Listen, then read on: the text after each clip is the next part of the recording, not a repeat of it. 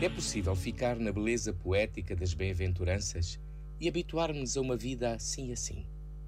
Como dizia Fernando Pessoa, sem que um sonho no erguer de asa faça até mais rubra a brasa da lareira abandonar.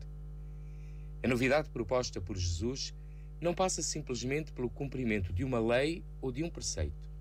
Vai mais fundo, quer transformar-nos por dentro e fazer-nos sintonizar com a vida em plenitude que Ele nos oferece. A máxima exigência que Jesus apresenta não é permissão de julgar, condenar ou marginalizar quem quer que seja. Não pode ser verdadeiro o amor a Deus se não é amor concreto pelo próximo, nas realidades felizes ou dolorosas de cada um. É aí que o mais de Deus abraça o nosso menos. Este momento está disponível em podcast no site e na app da